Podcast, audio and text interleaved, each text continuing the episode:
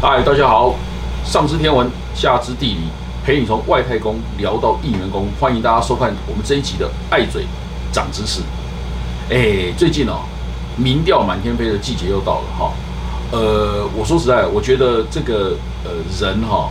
喜欢算命啊，其实是一个一个人很天生的倾向哈。因为面对不确定的事情，你总是想要有办法知道一下说未来会怎么样嘛哈。那所以呢，呃，以前算命很流行啊。个人命运也算，好，社会的走向也可以算，甚至连到国运也可以算，哈。说实在的，我对于呃这个算命可以算国运哦，我是深深的这个怀疑啊，不以为然啦，哈。算个人，我觉得还勉勉强强，哈。那呃现这个有一种呃科学大神啊，哈，大家都不确定的情况，科学大神啊，呃选举的人啊，呃通常都面对于这个呃不确定的选举结果哈，一样会有很大的焦虑，所以。呃，很多时候，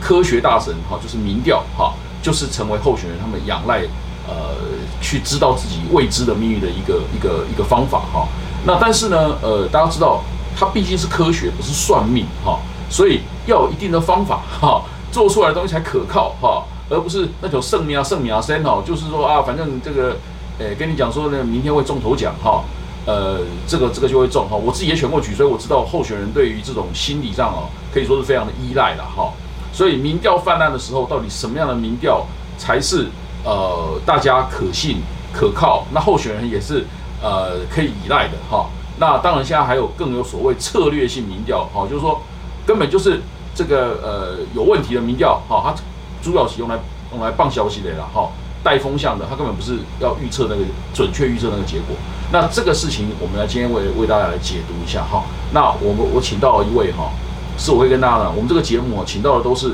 呃各个领域哈真正的重量级专家学者哈。那呃，我们今天请到的这位，也是我在这个世新大学研教书的一个呃好同事、好朋友，真正的民调专家哈，真正的民调高手。我们欢迎世新大学行政管理系的我们陈俊明老师啊，谢谢谢谢主持人高老师，谢谢啊。其实我大概是唯一不是那么重的人，不好意思。啊，没有没有，不是说你体重重，是说是说是说你的师承啊哈，你的师承是台湾民调界的泰山北斗了，这个你不否认吧？对不对？哈，好，所以我们就说那个陈俊明老师是呃台湾呃民调界泰山北斗的大弟子哈。好，我们来问问，来请问一下那个呃，俊明兄哈，就像我刚刚讲，现在民调满天飞哈，啊，大家都想要呃，这个在不确定的状态里面知道一些结果哈，好，让自己安心一点。哈。候选人一定这样嘛，我自己当候选人会这样，那民社会上的大众大家一起跨老练嘛，哈，啊，但是当然也有现在民调用来所谓带风向哈，那这种可能就你们的角度来讲，那根本不是民调哈，那我们来跟大家讲正统的民调哈。现在，呃，方法有有有有这个传统的说，哎，打这个室内电话的民调，也有说打手机的民调，还有做网络的民调。请问一下，这几个民调哈，既然它虽然通通都叫民调了，但是它有什么呃这个异同啊？你是不是也可以跟我们讲说，哎，这个它它总有一些共同的原理是，所以它可以叫民调，但是它也有一些很不一样的地方。好，那所以。大家要怎么样才能够知道这里面的门道？你是不是来给我们稍微解读一下？好，我很快就呃让大家稍微了解一下，因为呃其实我们刚刚讲的民调指的就是我们一般说的民意调查。那这个民意调查，其实在我们啊，譬如说在学校里面啊，我们学习这个社会科学的研究方法啊，那大概都会讲的比较清楚。所谓民意调查，在英文叫 public opinion，嗯嗯，啊或者我们有时候会听到它有另外一个字叫 poll，p o l l。那它其实意思就是说，我们用科学性、系统性的、数量性的这种方法去做有关民意的收集。嗯啊，那这整个过程里面其实会牵涉到一些啊，譬如说我们也许听过的，你怎么样去接触这些你想要了解他们的所谓的民意的这些对象，用什么方法去接触他们？那另外一个就是呃，那你要找的是什么样的人？嗯，好，来希望接触。那第三个就是呃，那你找到这些你想接触到的人以后，你是不是确定他可以代表绝大多数的人？那这里面，因为我们常常会面对一个问题，就是我们所谓的民意调查，其实可能大家也不要误解。譬如说，我说我这个调查是有关台湾地区的民众。对政府的施政满意度的一个调查，那实际上大概如果各位常常看这种选举的民意调查的话，那其实也是民意调查的一种啊。那就像我们问民众对于政府施政的满意度调查，选举民调只是他用的这个啊地方不一样而已。那像这种啊施政满意度调查也好，选举的民意调查也好，它其实号称是民意调查。啊，意思啊，比如说我这个是针对台湾地区的民众所做的调查，可实际上他真正接触到的非常非常的有限。嗯，啊，他可能是譬如说台湾两千三百万人口，假如说你去看任何一个各位在网络上或者是刚刚讲的市话，市话或者是呃手机上所做的民调，哎，也公布了他们调查的结果。呃，你可以看得到，他们其实真正接触的这个对象都是极为有限，譬如说一千个左右。啊，那所以这个实际上的民意调查，各位可能也要稍微注意一下。当他说民意调查的时候，他其实指的是至少在他接触到的这些受访对象的意见。但是啊，我们呃大家都像刚刚高老师提到的。如果只是这么少的意见，其实对我们要了解一个，我们更希望对整个社会的这种啊，譬如说对政府的施政的满意程度，你这么少的人，那那我们其实期待的是更多的人，因为我们的施政是对全民，对啊，对所有的人的，对，所以在这种情况之下，我们就在想说，那我可不可以从这么相对比较少的人，比如说。一千个左右，然后呢，让他们能够代表绝大多数。我们其实这个就是民调的难题跟重点。这个就是我们所讲的抽样。对，你你的抽样抽出来的，如果我们叫做样本，那么这些样本被我们访问到的人，他们在一些啊特性上面，譬如说他们的性别。他们的年龄、他们的教育程度，甚至他们居住的县市或者是居住的地区，啊，能不能跟我们中华民国全国的啊两千三百万人里面的男女的性别啊各个年龄层的分布啊，譬如说二十到二十九岁、三十到三十九岁等等的，然后呢，他的教育程度，甚至刚刚讲的这个。居住的县市或者居住的地区，就是你抽出来这些人，他其实是真的很少很少，一千个左右。尤其如果你相对的是全国的人口，那这么少的人，你要在刚刚讲这几个方面，他的这些特性，跟这个两千三百万人在这些刚刚讲那个四个部分的特性，他如果能够没有显著的差异的话，啊，这个在统计上可以做一些检定，那我们才说。你这个一千个人左右的意见，大概就可以推论到两千三百万人里面，绝大部分根本就没有被你问到人的意见。代表性就是，这就是所谓的代表性。所以这个代表性其实啊，首先要就是可能一开始就要让啊我们的听众或者观众可以能够了解到，民意调查它其实接触的是极少的人。对啊，但是我们希望透过这极少的人啊，透过我们刚刚讲的啊比对，或者是说我们叫做交叉分析，看一下。它跟这个两千三百万人人口在刚刚讲这几个部分的结构特性，是不是没有显著的差别？也就是说，它相对是一致的。那我们才有办法推论啊，这个两千三百万人，即使他没有被我们访问，但是我们的问题，也许透过这个一千个左右的相对少数人的这个表达他们的看法、意见、态度的时候，大概就可以说是全国的这样一个调查。是是是。那个呃，刚刚那个陈老师哦，已经把民调哈。他的目的还有他的这个这个难点哦，把它说得很清楚。就是你事实上想要呃呃在社会上知道一个社会上大家的这个意见哈，呃你你你除非真的大家这个都去投票了，他那就是显示出来结果嘛哈。那不然的话，你要呃透过对于这个少数的人哦呃去调查他们的意向，然后呢去推论整社会大概的一个状况啊。这个就是，呃，民调，呃，想要达到的目的。好，那它这也是它的一个 一个一个是天然的一个难题啦，就是你怎么样用用少数去推论，呃，社会上的的的多数哈。那那现在呢有几种民调流行的方法，对不对哈？就像我们大家知道说啊，有时候市市话啊，呃，手机啊，或在网络上做调查哈，这几种方式哈，呃，我我当然知道说它的在方法上它各有各的。这个优缺点啊，哈，那那那那，请问一下那个老师，现在就是，呃，这几种常用的方式哈，你自己觉得是哪一种方式，还是是呃要 综合的应用评估哦，比较能够看出这个社会到底，比方说啊，现在选举到底谁比较会赢哈？这这几种方式，呃，你当然调查市话就是打电话去人家家里问，打手机就是这个呃手机有手机的人他就接到就抽样去接，好，那呃网络就是有用网络人会被你调查到，你你怎么样去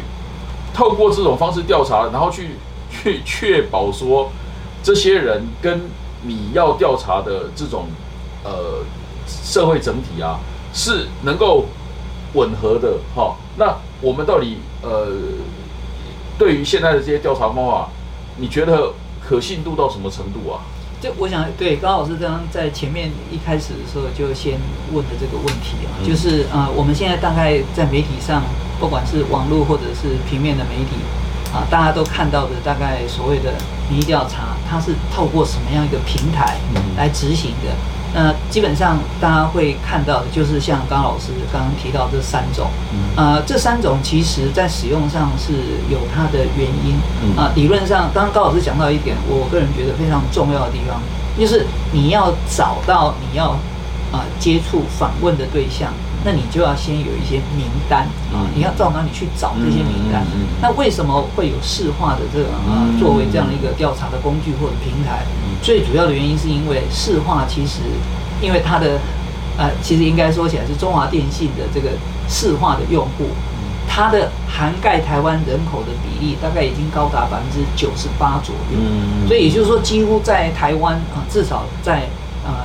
呃，十年前左右应该是这样，或者是至少五六年前都还是这样。就是市话大概可以接触到台湾地区的两千三百万人，因为每一支这个市话它是家用的电话。那如果一个家庭里面当然有一人户的嘛，就是一个家庭里面只有一个人，那也有两人户或者多人户。但基本上这个呃，它可以说到目前为止啊，说不定啊，还是一个。最容易接触到台湾地区多数人的一种工具，因为呃，手机到现在为止其实还不能够宣称它已经攻占了每一个家庭每一个人啊。那到目前为止，哦，真的啊，你这个想法，我我们倒是还没有这个确实吗？呃，确实有这样的一个情况啊。你涵盖率如果就台湾地区手机的使用比例大概是百分之八十左右，可是如果照中华电信它宣称的，它的涵盖已经涵盖到百分之九十八。啊，那所以从这个地方看起来，这个手机。啊，也许跟市话一样啊，这个都是一个大家可能会觉得应该在调查的时候拿来使用的工具。但实话它毕竟啊，因为使用就是存在的时间比较长，它涵盖的情况比较多。可是为什么会出现后面还有一个叫网络的调查，甚至刚刚讲的手机的调查？最主要原因就是我刚前面也讲了，也许中华电信它现在这个涵盖的情形啊，虽然呢呃可以宣称是到。百分之九十八左右的这个台湾地区的所有民众，可是它里面有一个事实上我们在做调查的时候啊碰到了一个困难，那就是呃我们的市话虽然安装的比例啊，它可能实际上在台湾地区来讲，中华电信它实际上市话的比例大概是一千一百多万户，我这个资料也许还没有最新的资料，但是我所知道大概一千一百多万户。那所以呢，呃，他就假设一一个家户里面两个人啊，那大概真的也差不多可以涵盖到两千三百万人。那可是实际上啊，我们在接触的时候会碰到两个情形。如果你用市话来做民意表达，第一个是啊，因为中华电信它的这个啊安装的时候，他会问客户，你同不同意？刊登你的这些资料，对，因为他要印那个电话号码电话簿。那这个基本上在台湾，大家这种越来越有这种隐私的这种意识以后，其实呃不同意刊登在电话号码簿上，就你家的越来越多。对，所以你如果真的拿中华电信的电话号码簿，它虽然号称有一千一百多万户。但实际上，你大概只能接触到五百五百多万户，甚至不到六百万户，所以这中间就会有一个涵盖率不足的问题。那另外一个问题是什么？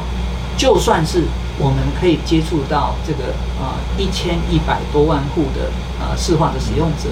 啊，还有另外一个实际的状况，就是接电话的人，嗯其实会明显的反映在到目前为止所有使用市话的嗯不管他叫他什么样的民意调查，选举的或者市政满意度民意调查，都会出现的一个现象，就是比较年轻的受访者。假设我们讲的年轻，或者是啊比较呃，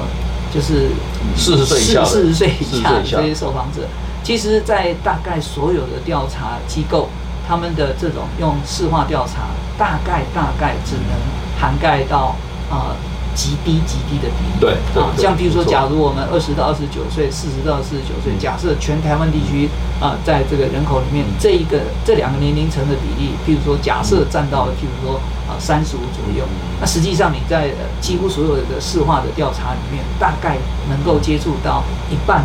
不到的情形，比比皆是。所以这就是为什么刚俊云兄讲这个，就是为什么会有手机跟网络。这种调查的兴起了，没错，因为他们想要打到这找能够找到这一群人。对，事实上确实也是如此哦。像手机的调查，呃呃，其实就是真的在补这个比较年轻的受访者接触不到的这种尴尬的情况。嗯因为呃，其实这中间也要做一些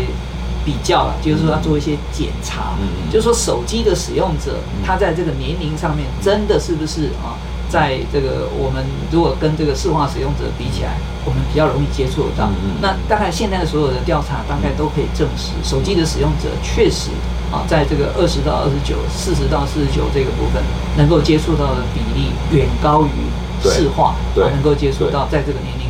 层。那这个就是为什么啊，这个手机也被拿来做我们现在市化调查以外的一个补强的一个工具。啊，因为这个真的，你如果一个调查号称是民意调查，可是你这里面有几个年龄层的人，其实你都接触不到，对，你很难说是所谓的一个比较典型的民意调查。你事实上，呃，各位都知道，如果说呃在市话里面，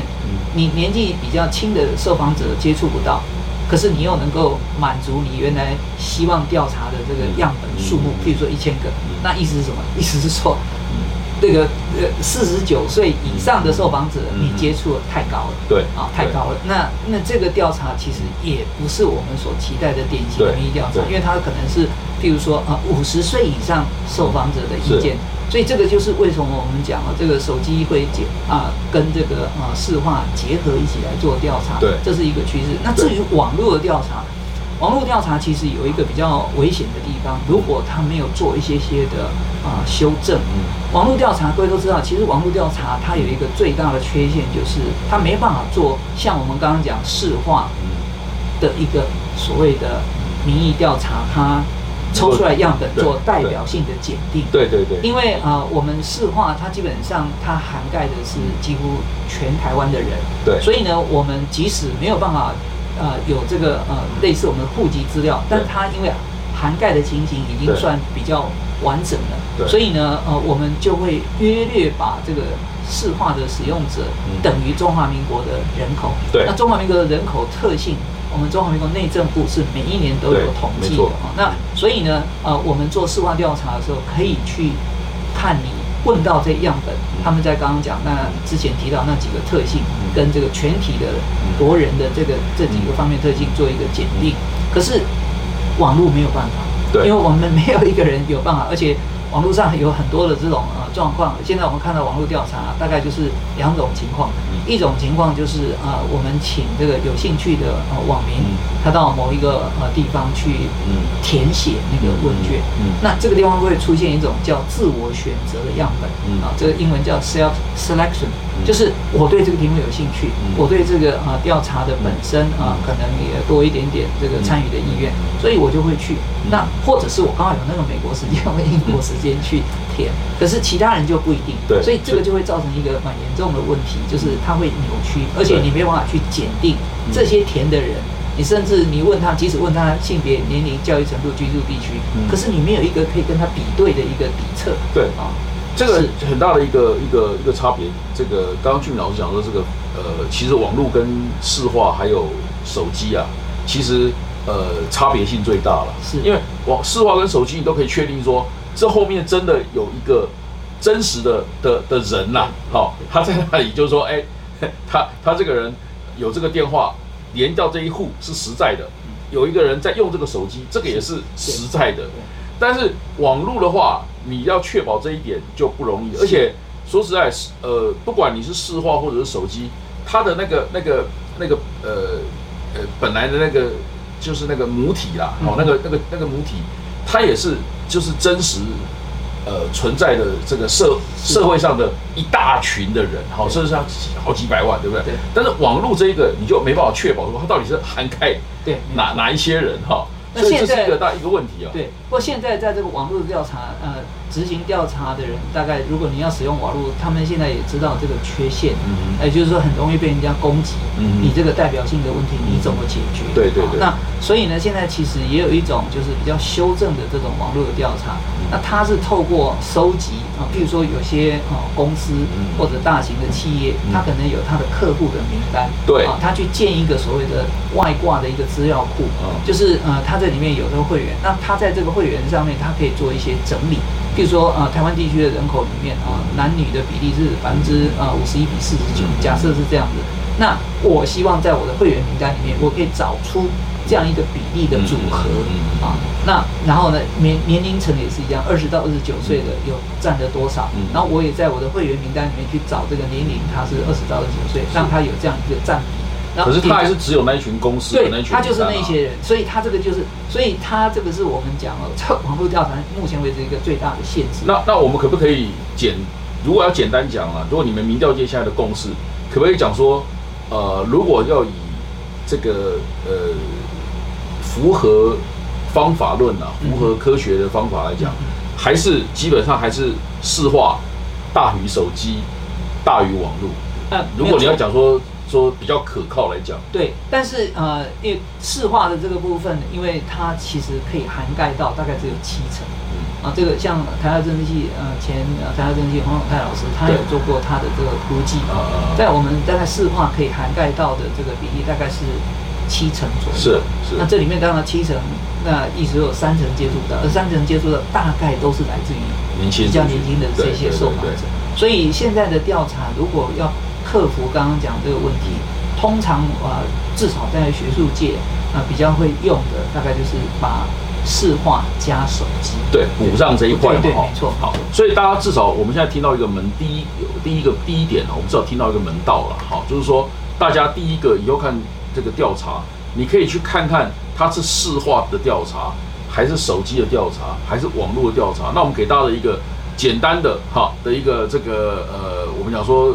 原则啦，定律啦，哈，你大家可以讲说，目前来讲，市话还是大于手机，大于呃网络，就是就符合民调的原理来讲，哈，那当然比较呃，现在目前比较主流的做法是市话加手机去弥补那个年轻人，哈，那我们接下来好，现在这个原理的部分，我们就跟大家先讲讲，大概讲到这边哈，那个我们我先问一个很直接的问题了哈，现在呃选举季节到了哈，选举民调这个满天飞嘛，哈。那当然，选举民调是民调里面，民调很多种，民调也可以，也也很多时候也可以做市场调查，也不一定是政治啊。但是选举民调显然是这里面最刺激的一种啊，啊，而且要无输赢哎啦，哈，而且这个又是全民的运动啊，哈。呃，我想直接请问一下那个居民兄哈，选举民调哈，呃，当然我们现在先不要讲，我们刚刚一开始跟大家讲的那种。带风向民调啦，哈，或策略性民调先不讲了，我们讲说这几内啦，哈，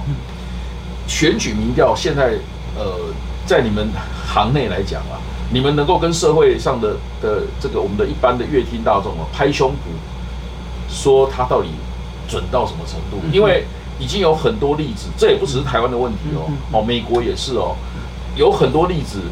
到最后都被普遍的认为说你这个民调不准啊。比如川普当选那一次，哈，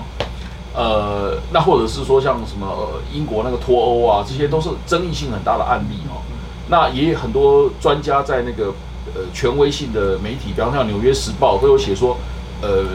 选举民调大家是不是还能够相信？连他们自己都不敢拍胸脯跟大家讲。你个人的看法怎么样？就选举民调，大家。能够信到什么程度？好，我们先我们先讲说，南京嘛跟我一起攻这机内哦，好带风向那种先不准哦，先不讲带风向那种，我们到最后再来告诉大家怎么去分别，诶，真的跟带风向的什么分别哈。所以我们先跟大家说，做真的这种民调，但是它已经有被好几个例子，呃呃，被普遍被认定说做出来的结果不准。好，你们民调界现在对于这个事情怎么看？好，我我想这个问题，呃，一开始我有讲到，其实呃，我们真正的所谓民意调查啊、基本上你不管叫选举或者是施政满意度，或者刚刚讲市场的调查，啊，是消费者，消费者从某个角度来讲，就是像我们一般对政府而言啊，民众的意见。那这种调查，各位都听到了。其实，呃，在网络上，在媒体上，不管平面或者纸本的媒体啊，都看得到。他其实真正接触到的受访者很少。对啊，啊，那这个少意思是什么？他是有几率的问题。嗯啊，我们抽到的即使两千三百万人的名单，我们都拿得到。可是我们真正抽的人只有极为少数的部分那当然，呃可能大家会问，那你为什么要只抽这么少数的部分？因为我们希望这个抽样，它一方面在相对有限的时间里面去执行，各位还有一个要有有限的经费，对调查是要花钱。对这个花钱不是去贿选或者去做一些不应该做的事情，是你要执行这个调查，你要付出费用。对啊，比如说。你做电话民意调查，你要付给访员的费用，对对你可能还要做一些资料的分析等等，费用很庞大啊。对如果你要做了很多，费用很庞大，这个是可以那所以我们。通常大概会呃问调查的时候，呃，你要问做多少人，其实我们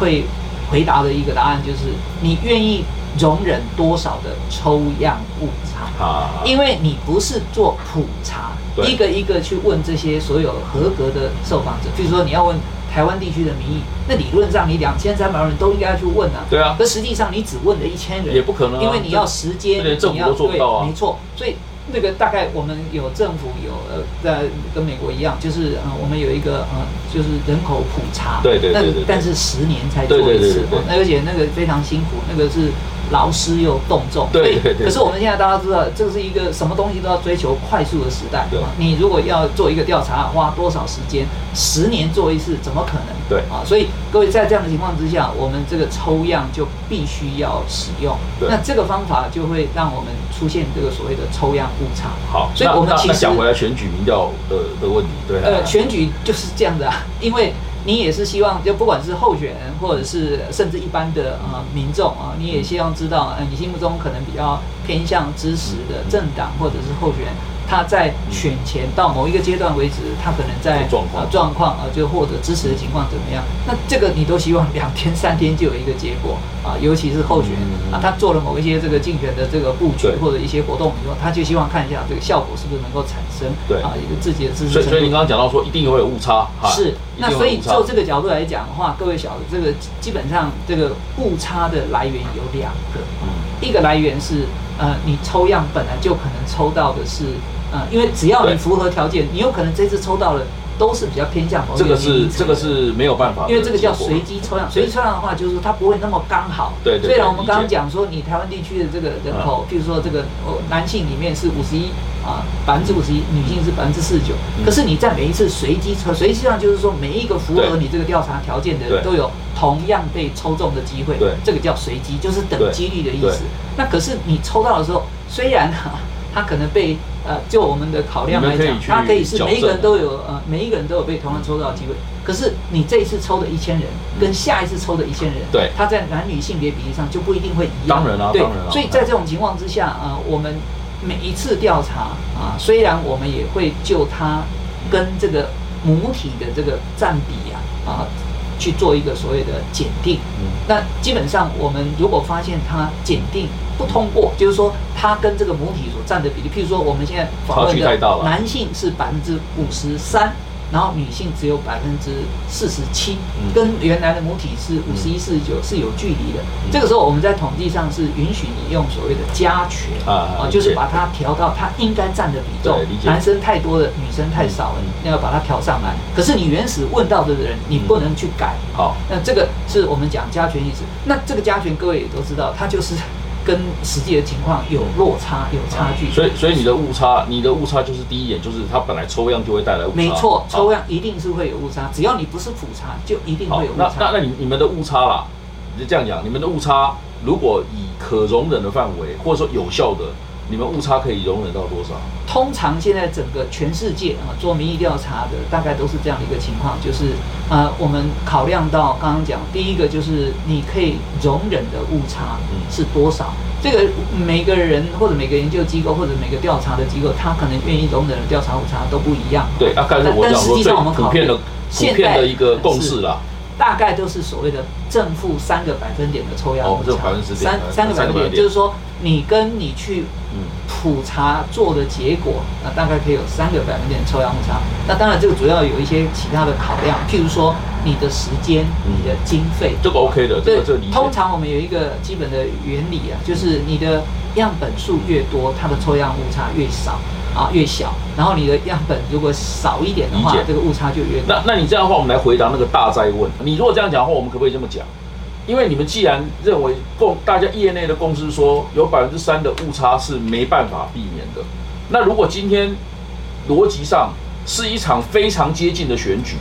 好，比方说两个人的输赢啊，就是根本就是百分之三以内，好，那那这样的话，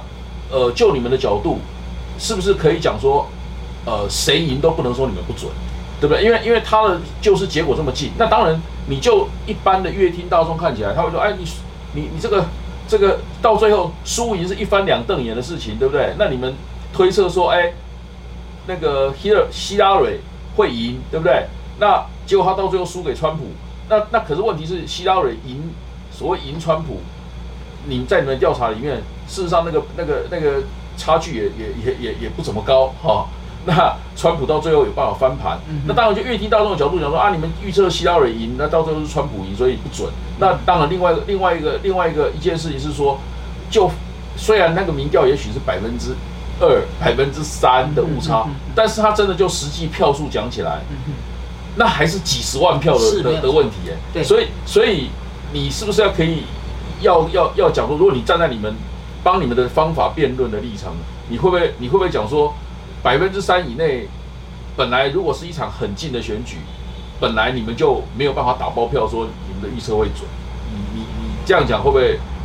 算是一种说法？呃，我我想这个可能还有一点要稍微说明一下。我们现在讲的民意调查，其实跟刚刚高老师讲到的一个呃所谓的预测是两件事情。嗯嗯啊，因为我们现在一般的民意调查，呃，会影响到它这个所谓的呃偏差，就是如果你去跟这个最后的选举的结果做一个对比，哎，你这个选举，呃，对不起，你选前这个民意调查就是这个眼镜都跌了一地。对。然后呢，这个每一家都是共估这种情况。那这个情况其实我刚刚讲了，它有。所谓的抽样的因素，也有非抽样所带来的这个因素，会去影响它的偏误。那抽样的因素刚刚讲过的，譬如说你的含概率够不够？对对。你本来这个母体就对，那非抽样对，那这个非抽样因素包括啊，这个老实讲，受访者他因为已经有这种心理上的特殊的这种思考，呃，我面对你这个问题。我不想跟你讲真的啊，这个是一个完全没办法控制的。好，对对，就是你明明问对呃 访员，他是问你这个问题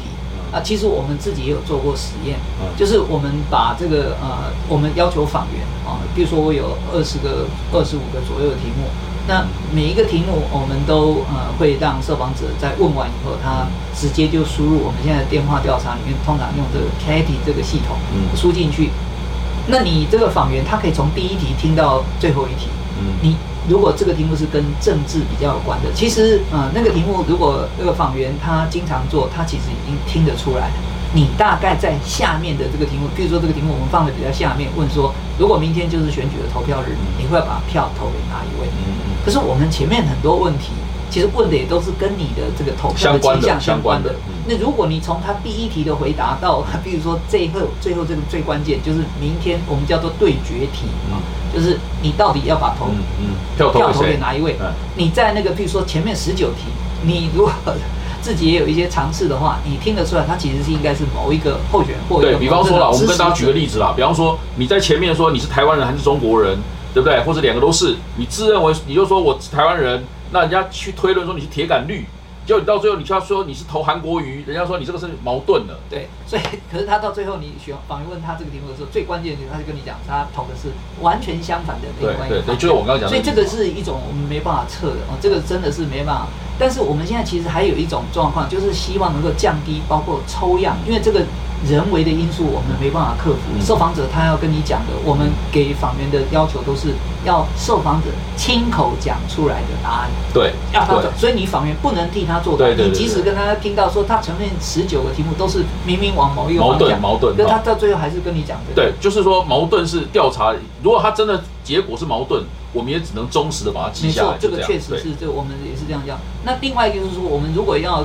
克服呃这种问题，当然一方面就是。呃，我们自己还有做一些东西，就是我们现在看到的调查，它真的是民意调查。对，为什么？因为民意调查这个结果，你会看到，大概每一个民意调查，即使在选举这种民意调查，像现在这个时间点，大概啊，距离选前都还有差不多两个月的时间，或者一个多月的时间，受访者都还有很多不回答。的比例，或者回答不知道、没有意见、看情形，很难说。这些选项他们都会有人选择。那在这种情况之下，其实他跟我们讲的这个选举预测是不一样的事情。这个是说到目前为止啊，因为讲选举预测是你就投票率。啊，譬如说这个，呃，对不起，我应该讲得票率，就是说现在有这几候选人，这几候选人在实际呃投票的结果，他们分别占了多少受方呃投票呃选民的支持，他可以计算他的百分比。那我们现在其实做的民意调查，基本上是因为受访者你允许他拒答，对，也允许他说不知道或者没有意见，很难说看情形这种情形，所以大概会有百分之二十甚至百分之三十左右，他所谓的不表态。所以这个民意调查结果不能够等于我们讲的选举投票结果预预票的结预测。那事实上，我们要做选举预测，是要拿这些有表态的选民他的意见，再去用各显神通的一些做法，去把那个不表态啊，或者是在那边回答没有意见、不知道很难的这些人。他们真实的投票印象去挖出来，对，这个有道理。这个叫做选举预测，所以选举预测才能够比较呃，可以去跟这个选举投票的结果去做一个对比。嗯，但是这个选举预测这中间就有比较多的一些是牵涉到啊，做分析的人他个人的一些呃技巧，他用什么方式去挖那些受访者他不表态的，所以这个。其实中间就会有一些出入。这这个，比方说，我们是这么讲，就是说，为刚刚陈俊明老师跟大家讲一个很重要的观念，就是民意调查，它显示出来，好，呃，它事实上跟那个最后的选举结果预测，它它有它的这个一定天然的会有的那种落差了。就像刚刚讲的说，呃，有些人他在那里面就是属于不表态的人，对不对？那但是这些人到最后会不会去投票呢？也许会，也许不会。那这些人如果去投了，那那到最后，呃。这个当然，他们的这个意向在选在民意调查里面就不会被显现出来嘛。好，那如果说一定一定一定都有两成三到两成多的人都说啊，我就是不表态啊。那但是他这些人他真的到最后去投了，好，那所以大家要知道说选举的这个结果，好，会包括这些他们有始终不表态的人。对。那但是民意调查调查不出来，所以陈玉老师跟大家讲就是说，民意调查它的它它显示出来还有一个。有一个一个一定的这个局限性啊，哈，所以尤其是在我们刚刚讲那种输牙做紧呢，机关栓固了哈，做做做很很很很紧张的那种选举，那那这个呃这种限制就会被更放大，所以呃讲真的，你要用这些东西用选举结果来来说民意调查不准啊，讲真的，就民意调查的人来讲，他们呃会认为这是两条平行线的问题，因为他们本来就没有。跟你打包票说，他们调查的结果就是选举最后出来的结果。他们只是调查那个时候社会上可能的一个呃呃最好的方式去调查表现出来的结果，但是没有人能跟你打包票说，呃，选举结果一定是如民意调查所所所示的那样。是好，我们最后一段最后一个问题，最后一点时间我们留给呃一个另外一个很重要的问题。我们刚刚讲的都是。真实认真做的那种民调哦，哦，我们最后一个最后一个一个问题来问你，那种可以说现在都大家讲说叫做带风向民调、策略性民调，或者是根本是假民调，或者根本不是民调。请问现在这么多这种呃满天飞的这种东西，哈，很多我们也不能否认，有人就是呃，有的有有有有有人就是或是机构啦，他可能就是呃心里有呃这个操操弄性的目的，他完全是作假的。请问你有没有什么好的建议可以去跟大家呃建议几个简单的原则，可以去分辨说这些民调表面上看起来像是民调的一堆数据，嗯，其实是根本不可信，应应该是带风向，或者是呃这个呃策略性，或者是根本就是假的，不是民调。只是有个民调的外表，你你这个这个有没有一个简单的原则可以判断？我想这个其实做任何民意调查啊，其实在啊，我觉得现在好像台湾也越来越啊能够接受，就是啊，我们像美国的这个新闻记者，他在有关选举或者是任何一个施政满意度调查的民意调查，新闻记者要去报报道的时候。他们通常有一些规范，就是说你一定要在这个民意调查，你报道这个新闻里面要把一些呃讯息加进去。嗯，譬如说呃，我我们这个整个调查时间是什么时间做的？嗯啊，然后呢，它这个使用的样本有多少？OK，用什么方式抽？对，样本。对你用什么方式去抽出来？你是随机抽样还是非随机抽样？好啊，然后你有没有做代表性的检定啊？你的抽样误差是多少？然后。另外就是，譬如说，你这个问卷里面有没有出现？其实我们到现在还没讲到。就是呃选举或者是任何的市政满意度调查，你如果要作弊的话，呃不一定是在这个样本上面的去做一些扭曲，因为我看到有一些政党的初选呢，候选人都会担心说，哎这个调查里面呢，呃这次调查问的都是他那个选区里面的呃受访者，所以呢他当然在这个呃这个调查里面他会占上风啊。那其实这里面就会牵涉到啊大家原始的这个抽样的母体啊这个资料，这个我想大家比较知道。那另外一个问题就是，呃，我们刚刚讲这些比较可以拿来做判断的一些参考资料，就是他的问卷，他敢不敢公布所有的题目啊？问卷的题目，因为问卷其实是另外一个会影响到啊这个整个调查结果的，因为你题目是怎么措辞的，你有没有尝试去引导受访者啊？那这些用词都会左右，因为像刚刚讲的电话民意调查或者手呃手机的民意调查，它都是在瞬间。如果受访者接到电话、接到手机啊，甚至尤其是手机，它还是行动装置啊，他可能在骑机车，刚好像红灯接到你的这个电话，所以呢，他在很短的时间，在没有文字的这种辅助的情况之下，他没有看到东西，他纯粹听访员把题目念出来。那在这么短的时间里面，你这个题目其实如果设计的让他第一个听不懂你在讲什么，或者是你让他在那种非常直觉的情况之下要去做一个回应。它其实真的也没有多少时间，就随着你这个访员，所以连题目的顺序、问卷题目的措辞，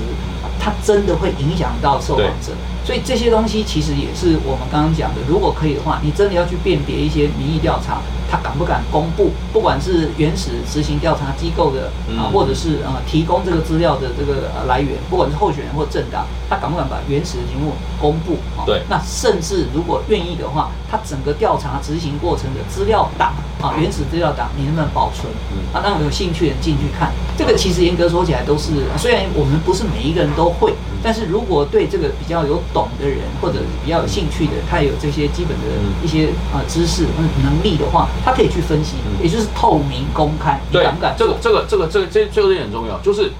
呃，既然你要公布哈选举的民调哈，就是你选要公开，不是大家拿来做常客而已啊，是你